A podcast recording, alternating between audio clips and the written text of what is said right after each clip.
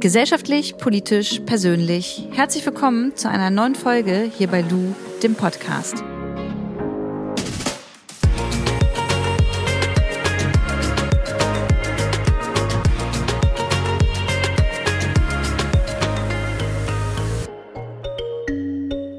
Leute, bevor die Podcast-Folge anfängt, gibt's ganz kurz Werbung. Und zwar geht es um die App Blinkist. Ihr wisst, ich lese gerne Bücher, ihr wisst aber auch gleichzeitig, dass ich immer relativ wenig Zeit habe. Und jetzt hat man ja manchmal so den Struggle, es kommen so viele tolle Sachbücher raus, dass man gar nicht weiß, was soll man zuerst lesen. Und mit Blinkist kann man sich das Ganze so ein bisschen erleichtern, bevor man entscheidet, in welches Buch will ich denn tiefer einsteigen. Denn in der App werden Sachbücher, Klassiker, Ratgeber in ihren Inhalten zusammengefasst. Und danach, wenn ihr das durchgelesen habt, könnt ihr entscheiden, okay, will ich tiefer einsteigen? Und dann habt ihr die Möglichkeit, auch auf Blinkist das dazugehörige Hörbuch komplett anzuhören. Ich finde es ganz cool. Ich bin zum Beispiel gerade ähm, mit dem Blink beschäftigt, warum ich nicht länger mit Weißen über Hautfarbe spreche.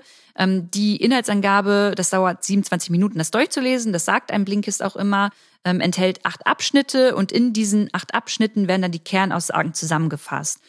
Ja, finde ich total cool. Vielleicht geht's euch auch so, dass ihr weniger Zeit habt und deswegen mal so ein bisschen das zusammenfassend lesen wollt oder auch generell sagt, hey, ich möchte einfach generell einfach erstmal so ein paar Inhaltsangaben aus Büchern lesen, deren Kernaussagen und das reicht mir dann schon. All das könnt ihr mit der App Blinkist machen und im Moment gibt's eine Aktion ähm, exklusiv für euch ZuhörerInnen ähm, in meinem Podcast. Wenn ihr blinkist.de slash lu, also L-U-U, eingebt, erhaltet ihr 25% Rabatt auf das Jahresabo Blinkist Premium und ihr könnt das erstmal ganz chillig ähm, vorher natürlich ausgiebig sieben Tage lang kostenlos testen. Ich sag's nochmal, blinkist.de slash lu. Ich hau euch das auch nochmal in die Show Notes und jetzt geht's ab mit der neuen Podcast-Folge. Viel Spaß! Ich war letzte Woche spazieren in Berlin durch den Prenzlauer Berg und da war ich nicht alleine unterwegs. Ich habe mich mit Eckart von Hirschhausen getroffen. Ecki und ich, wir kennen uns ja jetzt seit zweieinhalb Jahren und Einige von euch werden ihn als Arzt kennen, vielleicht aber auch als Fernsehmoderator, als Kabarettisten, als Comedian oder aber auch als Schriftsteller. Er ist nämlich alles in einem. Und immer wenn ich mich mit Ecki treffe, habe ich wirklich sehr, sehr schöne Gespräche, die mich im Nachgang echt zum Nachdenken anregen. Und das Besondere dieses Mal war einfach, dass ich gesagt habe, hey Ecki, können wir unser Gespräch nicht mitnehmen? ähm, nämlich mit in diesen Podcast und die anderen Menschen, die diesen Podcast hören, daran teilhaben lassen. Und er hat natürlich gleich gesagt, ey, warum nicht, Lu, machen wir. Und ich möchte euch dieses Gespräch wirklich ans Herz legen. Wir haben über Demokratieverständnis gesprochen, über den Unterschied zwischen Fakten und den eigenen Wertevorstellungen und ich habe die Frage gestellt, was er glaubt, warum der Klimawandel uns eigentlich immer noch nicht wehtut. Ich wünsche euch jetzt viel Spaß mit der Podcast-Folge und möchte nochmal darauf hinweisen, dadurch, dass wir jetzt gemeinsam spazieren gehen durch den Prenzlauer Berg, kann es zu Hintergrundgeräuschen kommen, da wir nicht im Tonstudio gesessen haben. Viel Spaß. Ecki, ich kenne dich ja jetzt schon eine Weile. Ich kann mir mal vorstellen, dass hier ein paar ZuhörerInnen dabei sind, die nicht wissen, wer Eckhard von Hirschhausen ist. So leid es mir tut, aber so ein paar jüngere Menschen kenne ich vielleicht nicht. Kannst du dich bitte mal kurz vorstellen? Lou, ich möchte eine Anekdote erzählen. Wenn ich hier in Berlin äh, angesprochen werde von Frauen unter 25, dann kommt immer, ich hätte gerne ein Autogramm von dir, ist für meine Mutter. aber unser gemeinsames Thema, die Klimakrise, geht ja alle Generationen an. Ich heiße Eckhard von Hirschhausen, ich bin ursprünglich Arzt. Ich habe hier in Berlin äh, gearbeitet in der Kinderheilkunde vor langer Zeit, habe dann Wissenschaftsjournalismus gemacht und interessiere mich eben für die Vermittlung von Fakten so, dass jeder was davon hat. Und inzwischen bin ich Gründer der Stiftung Gesunde Erde, gesunde Menschen, weil mich der Zusammenhang von Klimawandel und Gesundheit umtreibt. Und ich würde ganz kurz gern noch mal erzählen, wie wir eigentlich aufeinander getroffen sind. Also warum wir hier jetzt überhaupt sitzen, ist, weil ich bei dir in der Quizshow damals war und dachte, was soll ich denn da überhaupt? ja, das war äh, auch der Wunsch, dass wir uns äh, neuen Themen, neuen Gesichtern äh, widmen. Für einige, die das hören, äh, Es gibt sowas wie analoges Fernsehen. da gibt es öffentlich-rechtliche und ich arbeite für den Westdeutschen Rundfunk und Lou war zu Gast bei Hirschhausens Quiz des Menschen und erzählte ähm, eben auch, ja, wie du ähm, aus dieser Beauty-Welt, aus dieser Blase, die dir selber nicht gut getan hat, äh, hast äh, einen ganz neuen Weg für dich gefunden hast. Das fand ich super spannend. Ja, und ich weiß noch, ich saß da halt, also ich habe nicht an der Quizshow teilgenommen, um Fragen zu beantworten, sondern ich sollte jetzt erzählen, was ich als Influencerin denn so gemacht habe. Und dann saß da halt auch ein Till Schweiger, der, glaube ich, dachte, Alter, was wählen die jetzt da mit ihren Fotos? Aber äh, Ecki fand ich sehr sympathisch und ich fand das total cool und wir haben uns dann auch noch über Instagram unterhalten. Und jetzt sitzen wir hier und unterhalten. Du hast meinen allerersten Instagram-Post gemacht. Stimmt, stimmt, stimmt. Und Vor der Tür. Ja, inzwischen hast du dich ganz gut gemacht als Influencer, würde ich sagen. Ja, es sind jetzt auch irgendwie über 100.000 und auch äh, Stiftung Gesunde Erde, gesunde Menschen baut jetzt Insta auf, weil klar, das ist ein Thema, was, was in die Welt gehört. Ja, und das Thema möchte ich heute auch vorrangig mit dir besprechen und gar nicht so über Instagram reden, obwohl wir vielleicht in dem Zusammenhang da auch drauf zu sprechen kommen. Du hast nämlich ein Buch geschrieben. Mensch Erde, wir könnten es so schön haben. Kannst du mal grob in nicht 20 Minuten, sondern zwei Minuten zusammenfassen, in, um was es in dem Buch geht? Einige kennen mich eben als, als äh, Kabarettist. Ich habe ein Bühnenprogramm, mache Fernsehen, ich schreibe schon lange Bücher über Glück, über positive Psychologie, über wohin geht die Liebe, wenn sie durch den Magen durch ist. Immer medizinisch fundiert, aber immer mit dem Augenzwinkern. Und vor drei Jahren hatte ich eine Begegnung, die wirklich mein Leben verändert hat, mit einer Frau, mit Jane Goodall. Hast du die oh, mal getroffen? Ja, leider nicht getroffen, aber tolle Frau. Wir haben uns äh, ja auch äh, neulich wieder auf dem Deutschen Nachhaltigkeitspreis gesehen. Und da hatte ich die Chance, sie zu interviewen. Und ähm, äh, da wendete sie sozusagen das Blatt. Normalerweise stellst du, äh, das war für Sterngesund Leben, die Fragen und der Prominente antwortet. Und sie hat mich dann mal was gefragt. Und sie guckte mich aus diesen, die ist jetzt über 85 und leuchtet wirklich aus ihren Augen, aber ich spürte auch schon diese Melancholie und, und ihre Erfahrung natürlich, die diese weise Frau hat. Und sie fragte mich, wenn wir Menschen immer so betonen, dass wir die intelligenteste Kreatur sind auf der Erde, warum zerstören wir dann unser eigenes Zuhause? Und das ging mir echt tief rein und das hat mich nicht ruhen lassen, weil ich dachte, es muss doch bessere Antworten geben als das, was wir gerade tun. Und die gibt es ja. Und dann habe ich mich die letzten drei Jahre eben auf den Weg gemacht und ich nenne auch mein Buch Mensch Erde, wir könnten es so schön haben, ein subjektives Sachbuch, ein Reisebericht, weil ich erzählen will, das ist ja erst der Anfang. Es gibt ja Menschen, die beschäftigen sich schon 30, 50 Jahre mit diesen Themen. Und was eben mein spezieller Blickwinkel als Arzt ist, ist, was hat denn das alles mit unserer Gesundheit zu tun? Weil ich glaube einfach, wir haben lange über Klimathemen viel zu abstrakt geredet. Wir haben gedacht, das ist ein Problem für Eisbären und vielleicht für Menschen in Bangladesch. Und äh, kennen wir da jemanden? Nö, okay, schlimm, schlimm, aber weiter mhm. Business as usual. Wir haben über Atmosphärenchemie geredet und irgendwie Parts per Billion gezählt. Aber das ist ja alles unsichtbar und es ist vor allen Dingen so äh, weit weg alles, sowohl zeitlich als auch räumlich. Und deswegen breche ich in dem Buch konsequent alles, was um uns herum passiert, auf den Körper runter. Jeder von uns atmet ein, atmet aus. Jeder von uns trinkt Wasser, pullert Wasser. Was macht Luftverschmutzung mit uns? Was macht Mikroplastik im Trinkwasser mit uns. Ähm, wie viel davon kannst du durch deinen persönlichen Konsum verändern? Und äh, vor allen Dingen, wo brauchen wir dringend mehr politische Entscheidungen? Und zwar nicht aus einer bestimmten Partei oder Ideologie heraus, sondern einfach, weil das der Nenner ist, auf den wir uns alle einigen können. Jeder will gesund sein, jeder will in seinem Körper keinen Scheiß haben und will für seine Liebsten und vielleicht auch für die nächste Generation Gesundheit und Wohlergehen. Und das ist eben nicht materieller Wohlstand, sondern auch eine gesunde Erde und äh, ein gesunder Planet. Das, was du jetzt gesagt hast, ich habe immer wieder das Problem, Ecki, dass ich auf Menschen treffe, deren Narrativ es ist, hey, es war schon immer mal warm, so. Und den, den, den Klimawandel, den gibt es gar nicht. Bevor wir jetzt so ein bisschen tiefer einsteigen, was was entgegnest du solchen Menschen? genau, deswegen habe ich ein extra Kapitel geschrieben über, das heißt Reden und Zuhören, über Kommunikation. Und da gibt es so richtige Merkzettel für die drei dümmsten Sprüche, die man immer wieder so hört. Früher war es auch schon mal warm, ist der eine davon. Der andere ist, äh, sollen doch erstmal die Chinesen. Und ähm, es ist ja noch gar nicht wissenschaftlich erwiesen, ob es eine Klimaveränderung gibt. Und da kann man natürlich auf jedes ähm, unterschiedlich antworten. Was ich aber gelernt habe, ist, dass es nicht so sehr um Argumente und Recht haben geht, sondern es geht eigentlich um Werte. Und es ist viel interessanter, mit den Menschen zu sprechen, was ist dir denn wichtig? Was ist dir denn heilig, wenn man so ein Wort benutzen möchte? Und äh, dann sagen ganz viele eben, ja, meine Gesundheit ist mir wichtig, meine Heimat ist mir wichtig oder eben auch meine Familie, meine Kinder. Und dann führst du völlig andere Gespräche, als wenn du über sowas Abstraktes wie die Umwelt oder das Klima oder CO2-Emissionen redest. Und darum geht's, dass wir kapieren, das ist ein Thema, an, zu dem jeder eine Haltung braucht, was wir gemeinsam lösen oder gar nicht und was wirklich eine enorme Herausforderung ist.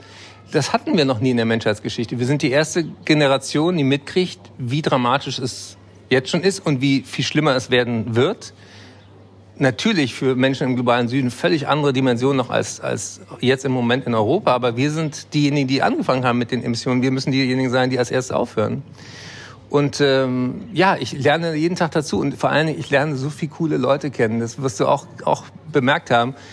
Ähm, es ist, äh, seit ich mich in diesem Umfeld tummel, äh, öffnen sich Türen, Leute teilen ihr Wissen. Das ist ein Spirit und es sind, äh, möchte mich jetzt nicht einschleimen, aber es sind vor allen Dingen echt coole Frauen, die das Ganze voranbringen. Ja, dass, dass ich, also Luisa Neubauer, Greta Thunberg, so es gibt ganz, ganz tolle Wissenschaftlerinnen, ganz ja. tolle Expertinnen auf den Gebieten, die ja, da aber forschen. Auch über alle Generationen. Die äh, äh Mary Robinson, von ehemalige Premierministerin mhm. von, von Irland, ähm, die, die, die bringt so Sachen auf den Punkt. Die macht einen Podcast mit einer New Yorker äh, ähm, Klimaaktivistin und äh, und da, da gibt es plötzlich Allianzen, die komplett aus diesen Rollenmustern ausbrechen. Und das finde ich super spannend. Und äh, auch diesen Menschen habe ich sozusagen ganz viele Kapitel gewidmet über, warum ist äh, äh, Bioessen eigentlich nicht teuer, sondern das andere ist einfach künstlich viel zu billig.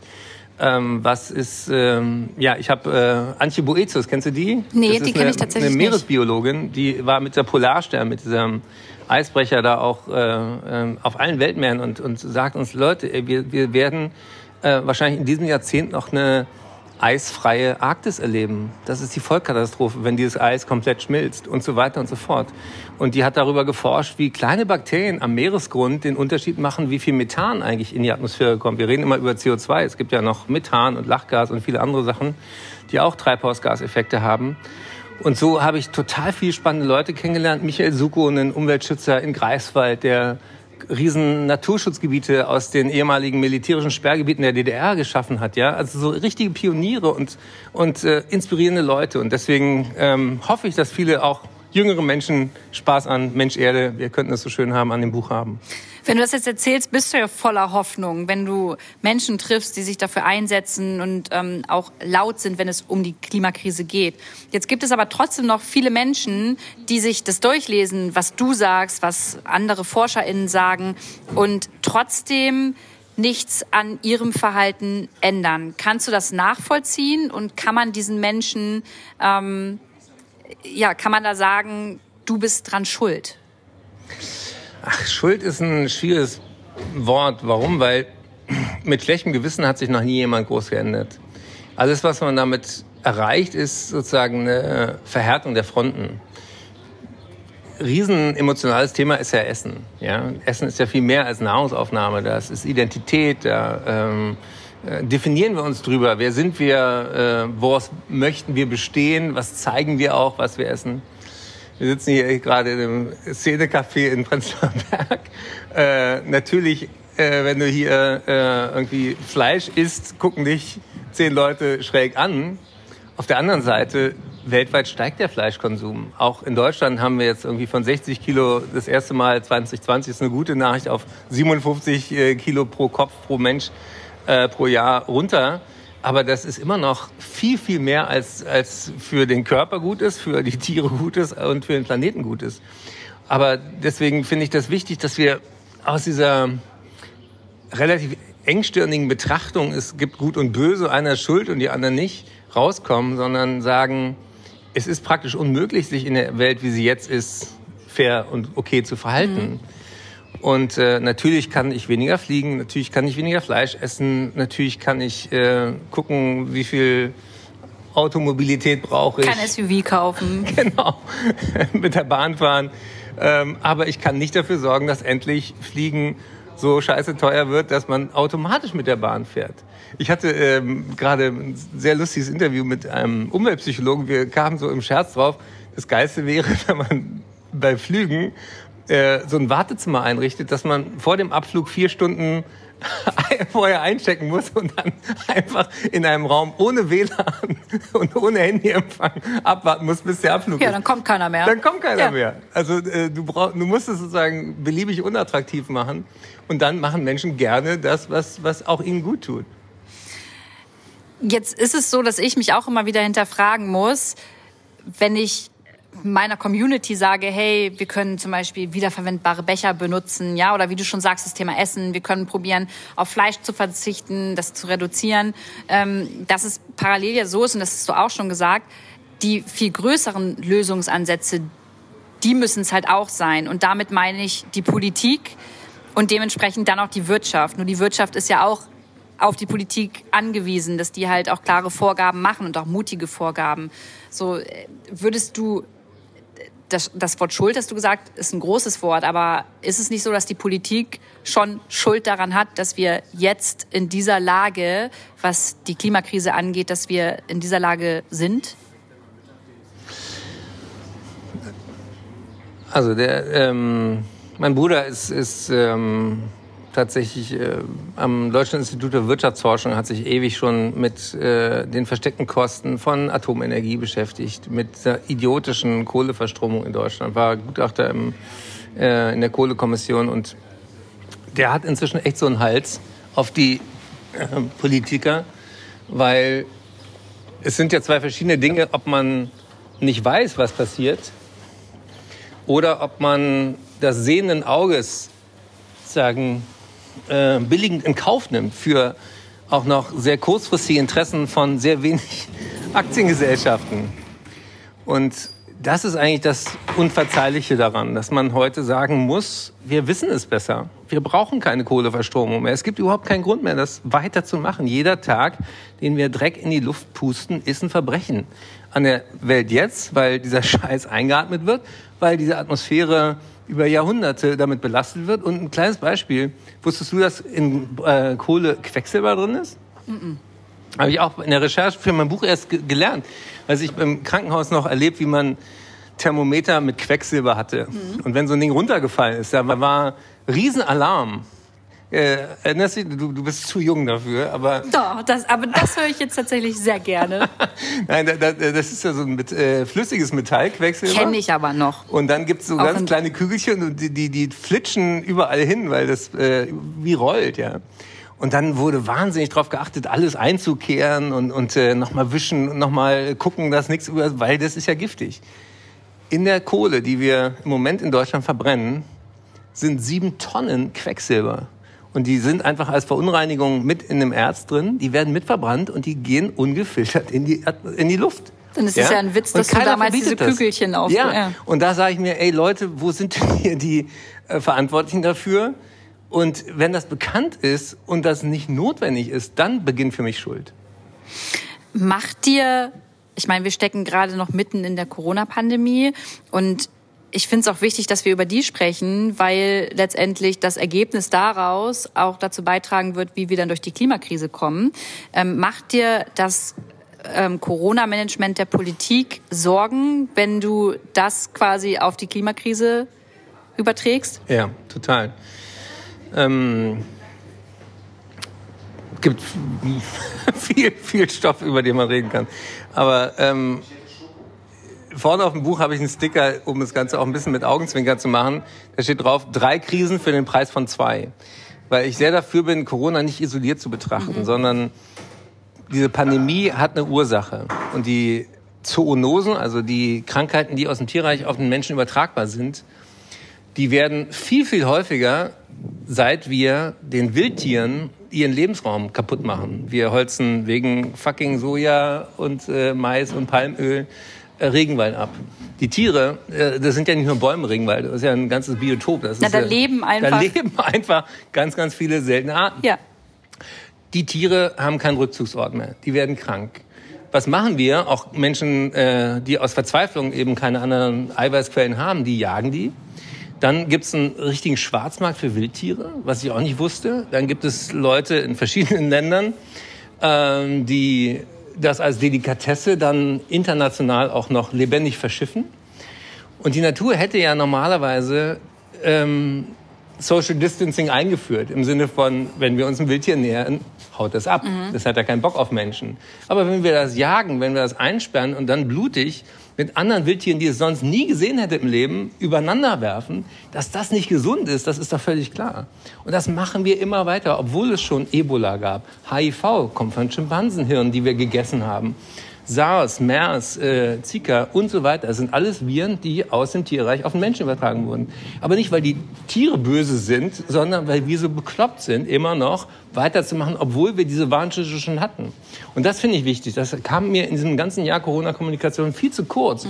Dass in der Pandemie ist vor der nächsten Pandemie. Und wenn wir jetzt nicht lernen, erstens die Natur anders zu behandeln, und viel kooperativer zu denken. Auch Impfstoffe, ja, es ist nicht alles gut gelaufen, aber wir müssen dran denken, die Pandemie ist erst dann vorbei, wenn 75 Prozent der Weltbevölkerung geimpft sind.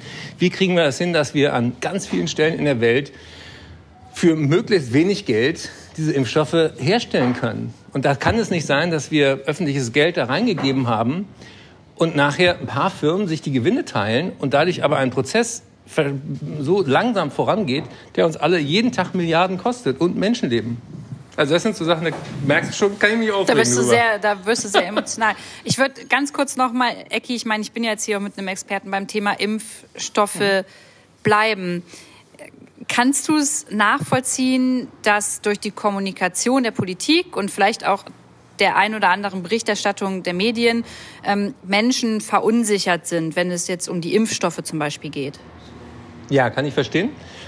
Ich habe ja selber als Arzt in der Kinderheilkunde geimpft. Ich kenne die Diskussion schon von vor 25 Jahren. Und das macht es ein bisschen, macht ein bisschen milder zu wissen, dass so eine Impfskepsis ähm, und Impfzögerlichkeit seit Beginn des Impfens äh, mit dabei ist. Weißt du, wann es die ersten Impfgegner gab? Die ersten? In den 50er Jahren. So Aber 1850. Da 1850. da konnte man gegen Pocken impfen und da gab es die ersten Skeptiker. Das waren aber immer eine relativ kleine Gruppe. Zwei, drei Prozent. Und äh, weil es ja beim Impfen darum geht, eigentlich eine Gemeinschafts-, eine solidarische Aktion zu haben, reicht ja 95 Prozent Geimpfte, dann können auch zwei oder auch von mir aus fünf Prozent dabei sein, die das nicht machen. Weil es aber jetzt durch Social Media möglich ist, jeden Bullshit unglaublich aufzupusten mhm. und weil auch die Algorithmen dafür sorgen, dass äh, radikale Behauptungen nach vorne gespült werden, kippt sozusagen der Grundkonsens, dass wir auf Wissenschaft hören. Also ich bewundere ja auch äh, MIT, die äh, super Videos dazu gemacht hat. Ich bin ein großer Fan der Quarks-Redaktion vom WDR. Wer sich richtig gut informieren will, kann das ja auch in den Medien machen, auch im Internet. Aber du musst erst mal wissen, wo du guckst. Wenn du dich einfach sozusagen berieseln lässt, kommst du ganz schnell auf sehr schräges Zeug und es gibt keine Stelle, und das finde ich wirklich verwerflich, äh, weder beim RKI, Robert-Koch-Institut, noch bei der Bundeszentrale für gesundheitliche Aufklärung, noch beim Gesundheitsamt äh, oder beim Gesundheitsministerium, die sich verantwortlich fühlt, den Unsinn wenigstens mal systematisch zu debanken und zu auseinanderzupflücken und zu sagen, nee, das und das stimmt effektiv nicht. Also da haben wir echt eine, die Verunsicherung auch geschürt. Ja, das sehe ich auch. Dass also die Art und Weise ähm, des Managements, gerade so von äh, staatlichen Institutionen aus, wenn es jetzt um diese ganzen Fake News geht, die ist eine Katastrophe. Ja, also das, das, das sehe ich tatsächlich auch so.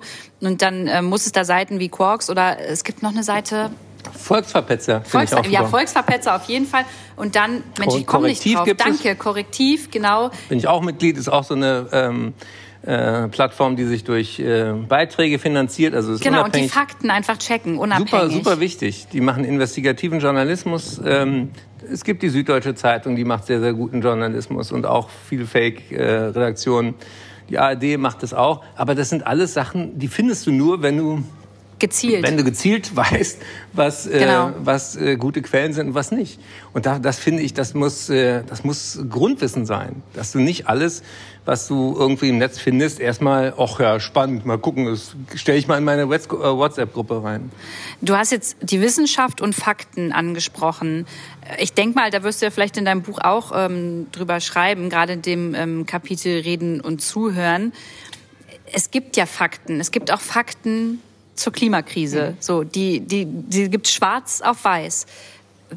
Was, warum glauben wir Menschen das trotzdem nicht? Oder beziehungsweise warum lesen wir sie und handeln trotzdem anders? Die Klimakrise ist ein ganz spezielles Problem psychologisch, weil unser Hirn erstmal die Tendenz hat, auf unmittelbare Bedrohungen sofort zu reagieren. Also Greta sagt ja auch, unser Haus brennt. Wenn unser Haus brennen würde, würden wir sofort rausrennen. Wenn aber das Brennen in Anführungsstrichen langsam passiert, indem es langsam immer heißer wird, denkst du so wie der, wie der Frosch im, im Wasser, auch noch geht's. Und ähm, mal andersrum gefragt, warum hat es bei Corona gut geklappt?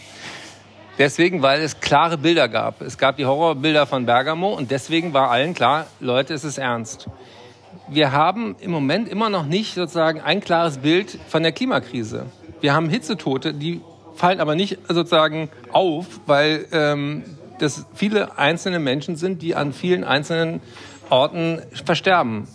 Wäre das ein Jumbojet, was regelmäßig äh, gegen den Berg krallt, wäre sofort die Medienaufmerksamkeit da. Das heißt, wir müssen wirklich darüber sprechen, wie kriegen wir andere Bilder in die Medien und diese Bedrohung greifbar.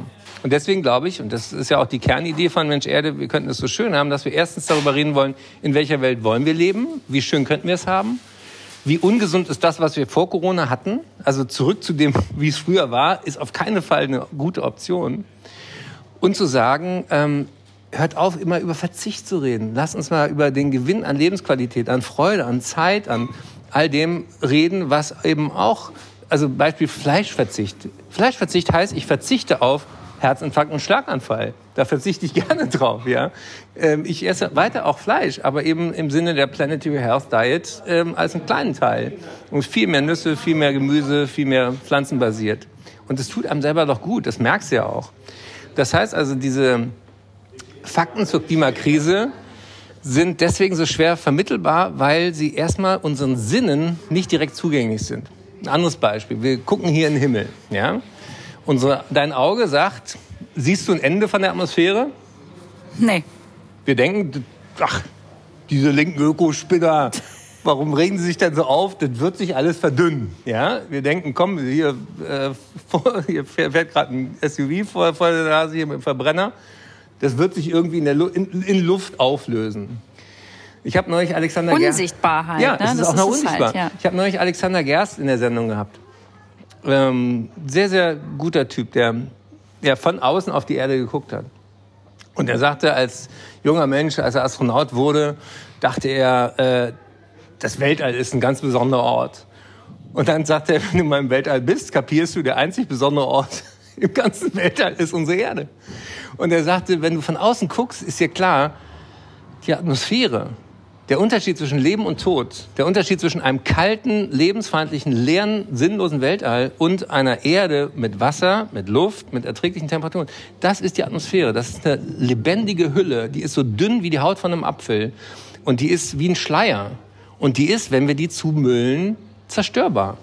Und das ist, glaube ich, das auch, was, was Menschen schwer verstehen, dass wir erstmal, jeder einzelne von uns ist ja nicht böse wir verhalten uns so wie die Menschen um uns herum. Dass wir aber in der Summe Dinge anschieben, die irreparabel sind, das ist erstmal für uns ganz, ganz schwer zu verstehen. Und dafür brauchen wir Wissenschaft, dafür brauchen wir aber auch andere Kommunikatoren, die uns das emotionaler klar machen. Und deswegen braucht es andere Geschichten. Und dafür engagiere ich mich auch mit meiner neuen NGO Gesunde Erde, gesunde Menschen, weil der Körper ist das, worauf sich alle einigen können. Wir verstehen zum Beispiel sofort, dass du dir keine Außentemperatur kaufen kannst. Wir verstehen sofort, dass du nicht als Privatpatient eine andere Luft atmest, wenn du durch Berlin läufst, sondern das sind einfach gemeinsame Güter. Und 8,8 Millionen Menschen sterben jedes Jahr an Luftverschmutzung. Das ist Killer Nummer eins. Auch schon lange vor Corona, immer klar gewesen. Und das hat keinen aufgeregt. Und darüber rege ich mich auf. Jetzt ist es so, dass wahrscheinlich viele zuhören und auch verstehen, okay, hey, ich kann das als Einzelperson nicht privat wuppen äh, oder alleine wuppen. Aber jetzt, um aus dem Podcast rauszugehen und den Leuten irgendwie doch ein gutes Gefühl mit auf den Weg zu geben, was können wir denn jetzt tun? Also was ist es denn? Ist es der wiederverwendbare Kaffeebecher? Nee. Ist es die Petition? Ist es deine NGO? Was können wir tun? Also ich, ich habe für mich äh, gewählt, im Gesundheitswesen einen Unterschied zu machen, weil ich mich da auskenne, weil ich da Leute kenne, weil ich äh, da eine Stimme habe, weil ich eine Bekanntheit habe. Und äh, jetzt nächste Woche zum Beispiel bin ich auf einem der größten Ärztekongresse und da machen wir mit, äh, mit dem Ärztekammerpräsidenten und dem Chef vom Robert-Koch-Institut und einer Ethikerin und Studenten von Health for Future machen wir ganz viele Veranstaltungen, um die Ärzteschaft aufzuwecken. Warum ist das wichtig? Inklusive der Pflege natürlich wo wir auch mit Luisa ähm, Neubauer waren wir auf dem Deutschen Pflegetag und äh, äh, Klaas äh, von Joko und Klaas war auch mit, mit da und so. Also ich versuche, da wo ich kann, Einfluss zu nehmen.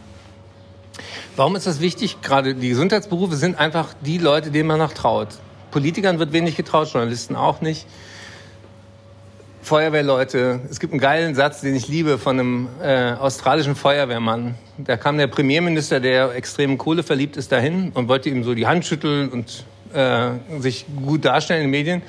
Und da hat der Feuerwehrmann den Handschlag verweigert und sagt, Herr Minister, Sie werden am Ende eines Feuerwehrschlauches keine Klimaleugner finden. Und das, das ist, das habe ich auch gefeiert als Zitat im Buch. Ich finde das so geil, wenn die Leute, die an der Front kämpfen, sagen, es geht nicht mehr. Mhm. Und das ist wichtig, dass man den Pflegekräften zuhört, dass man auch den Sanitätern, die äh, vertrocknete Menschen aus ihren einsamen äh, Behausungen holen im Sommer. Wenn wir 42 Grad haben, dann muss jedem klar sein, das Fieberthermometer endet bei 41 Grad. Warum? Weil mehr hält der Mensch nicht aus. Also die Frage, was kann jeder tun? Ich habe eine Challenge für, für dich und für alle, die dazuhören. Die Challenge heißt, wen bewegst du? Und du bist Influencerin geworden. Da steckt ja das Wort Einfluss dran. Und äh, klar kenne ich auch Momente, wo man sich ohnmächtig fühlt angesichts der Größe der Probleme. Aber wenn man mal überlegt, wer hat ein Fünkchen mehr Macht als ich vielleicht gerade? In welchem Bereich auch immer. Das geht los bei vielleicht deiner Mutter, deiner Oma, deiner Familie, die mal zu fragen, habt ihr eigentlich schon Ökostrom? Und äh, wisst ihr, dass das innerhalb von einer Stunde umstellbar ist? Habt ihr ein Konto bei einer ethischen Bank? Sag mal, Oma, du hast doch irgendwie Geld für mich angelegt. Egal wie viel das ist, wo liegt denn das? Was macht denn das? Unterstützt das weiter fossile Energie oder ist das sauber angelegt bei irgendeiner ethischen Bank? Und ich bin ein großer Fan von utopia.de, da kriegt man immer sehr, sehr gute Rankings. Jeder kennt irgendwen, der einen Job hat, wo er Einfluss auf andere Menschen hat. Das sind Journalisten, das sind InfluencerInnen, das sind ähm, Menschen, die ähm, unterrichten. Meine Schwester ist Lehrerin, ähm, mit der spreche ich darüber und äh, die erzählt mir wieder von anderen Lehrern und Lehrerinnen, die äh, Unterrichtsmaterial aufarbeiten, mit ihrer Klasse mal überlegen, wie, was sparen wir denn ein, wenn wir mal mit dem Rad oder mit dem Roller kommen, statt mit dem Auto gebracht zu werden und so. Ganz konkrete Dinge jeder Mensch ist mit jedem anderen Menschen auf diesem Planeten über sechs Ecken in Beziehung. Das heißt auch, mächtige Menschen haben irgendwen, der denen einflüstert, haben irgendwen, den die kennen, auf den die hören, mit dem die zur Schule gegangen sind, der im Sportverein war, der in der Kirchengemeinde war, der irgendwen über die Kinder oder über die Großeltern irgendwie bekannt ist. Und wenn man sich klar macht, jeder von uns hat jetzt einen Job. Und das ist meine Challenge. Wen bewegst du? Wer ist mächtiger als du? Tippe den an, rede mit dem und rede ähm, mit derjenigen oder demjenigen so, dass du fragst, was ist dir wichtig, was ist dir wirklich heilig und wie können wir dafür sorgen, dass wir nicht die letzte gute Generation auf dieser Erde sind. Weil was mich auch motiviert, ist diese Frage, wenn ich mal 80 bin und zurückschaue, dann ist ganz klar wissenschaftlich das Fenster vorbei, in dem wir was ändern konnten. Dann werden wir alle gefragt werden, 2021, was habt ihr gemacht? Ihr wusstet alles, Ihr hattet alles recherchieren können. Es lag alles auf dem Tisch. Es lag auf dem Tisch. Es war technisch möglich. Es war finanziell möglich. Ihr wart so reich und habt so lange gelebt wie keine Generation vor euch auf der Erde. Mit welchem Recht habt ihr euch um andere Dinge gekümmert? Und dann hoffe ich für uns alle, die das hören, äh, dass wir eine gute Antwort haben. Ich weiß gar nicht, was ich danach jetzt noch sagen soll, Ecki, weil das ist eine schöne, schöne Challenge und ein schönes äh, Schlusswort. Ich kann mich dem nur anschließen. Und Können glaube, wir gerne auch auf Insta gucken, was den Menschen einfällt, die Voll, das jetzt hören. voll. Ich bin Also- total neugierig. tatsächlich könnt ihr uns das wirklich mal schreiben und ähm, Ekis Account und auch seine NGO, das packe ich euch alles in die Shownotes sowieso noch mal rein und ich denke, das ist ja eh nicht das letzte Mal, dass wir miteinander gesprochen Ja, haben immer wieder ein werden. Vergnügen, du. Ähm, wir haben heute auch tatsächlich noch gedreht zusammen. Äh, Das werde ich euch auch noch mal dann mitteilen, wann das dann online geht, beziehungsweise es kommt noch mal analog im Fernsehen, Kommt richtig? sogar im Fernsehen, Ach, im krass. richtigen Gibt es auch auf YouTube oder? Ja, in der ZDF-Mediathek in Okay, super. Fall. Also das können auch junge Leute und alte Leute können, können sich das dann Das ist der anschauen. Böhmermann-Sender, wenn ihr wisst, was ich meine. Und vielleicht noch von mir, Ecki, ich fand's mega cool, ähm, dass du gegendert hast. Also du hast, ja, also muss man ich fang- sagen. Ich übe mich. Muss, genau, also ha, hat man gemerkt, dass du es übst und ich wollte es nur mal kurz loswerden, weil ich das gerade gemerkt habe und das mega cool finde, weil das die letzten Wochen bei mir wieder ein sehr äh, aktuelles Thema ist auf unserer Seite, ähm, auf Lisa Dellert und äh, tatsächlich finde ich das cool, wenn du mit gutem Beispiel vorangehst. Danke. Ich habe äh, tatsächlich mit dem Lektorat für mein Buch auch genau darüber gesprochen. Da waren auch nicht alle der Meinung. Dann habe ich im Vorwort geschrieben, es ist wirklich für mich eine Umstellung. Ich bin äh, nach deiner Definition wahrscheinlich auch ein alter weißer Mann. Ich finde aber, einen kleinen Doppelpunkt zu schreiben und auch zu sprechen, äh, nicht der Rede wert. Wenn einem einmal klar ist, dass, dass wir damit mehr Menschen inkludieren und sichtbar machen.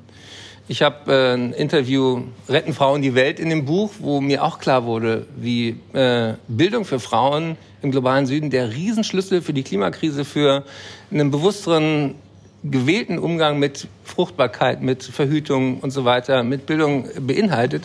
Und da sind so viele ungenutzte Hebel und äh, das geht mit äh, Klimagerechtigkeit, mit ähm, Gendergerechtigkeit los. Und da lerne ich dazu, auch von der nächsten Generation, die da viel bewusster und selbstbewusster mit umgeht, was ich super finde.